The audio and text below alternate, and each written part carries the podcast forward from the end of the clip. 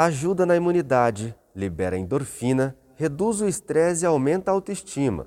Esses são alguns dos benefícios da prática do exercício físico, que pela Lei 6.581 de 2021, de autoria do vereador professor Riverton, reconhece a prática de atividade física como essencial. A partir dessa lei, a população pode frequentar academias e estúdios desde que respeitando as normas de biossegurança nesse período de pandemia. Estamos muito felizes com a aprovação da atividade física como essencial no município de Campo Grande.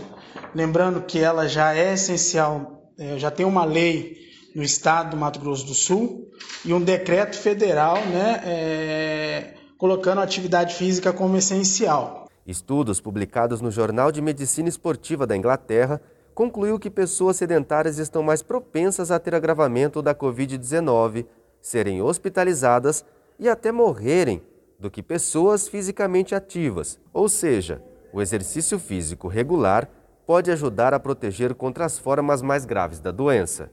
Lembrando que o Conselho Nacional de Saúde é, considera o profissional de educação física como um agente de saúde então, a partir do momento que a gente para as atividades físicas, a gente vai contramão né, é, a essa pandemia. Porque a atividade física, ela com certeza, ela é um fator, é um agente no pós-Covid-19, né? E principalmente na questão da imunidade nossa, né? As atividades físicas.